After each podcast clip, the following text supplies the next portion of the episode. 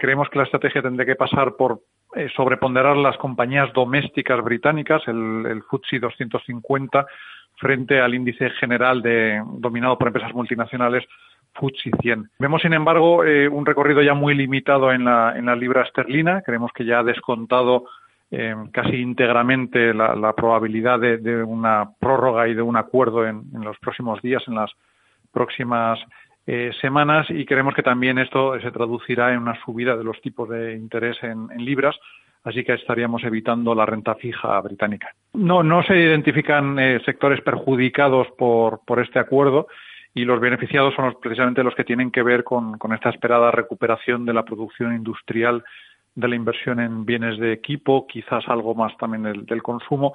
Así que sector industrial, sector automóviles, eh, puede que sean los que reciban mejor estas noticias. Primero, votación de hoy, eh, en primer lugar, veremos si no se retrasa. Eh, si hoy se consiguiese el respaldo suficiente, esto favorecerá a Libra, pero con el último giro que quizás este acuerdo sea más complicado, sobre todo porque los más euroescépticos y la DUP, aunque pueden apoyarlo por no tener otro retraso y que se abra la puerta a otras opciones menos favorecedoras, eh, poco sentido tiene para, por ejemplo, la DUP eh, continuar eh, por esta vía después de las palabras de Cox.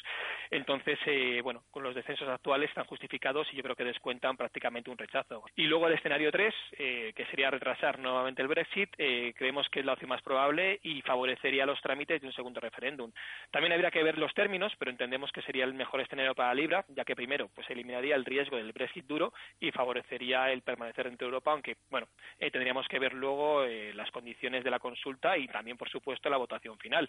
Eh, en este escenario sí que podríamos ver al par, pues seguramente 1.35, 1.36 y luego lo libra en niveles mínimo de 0.84.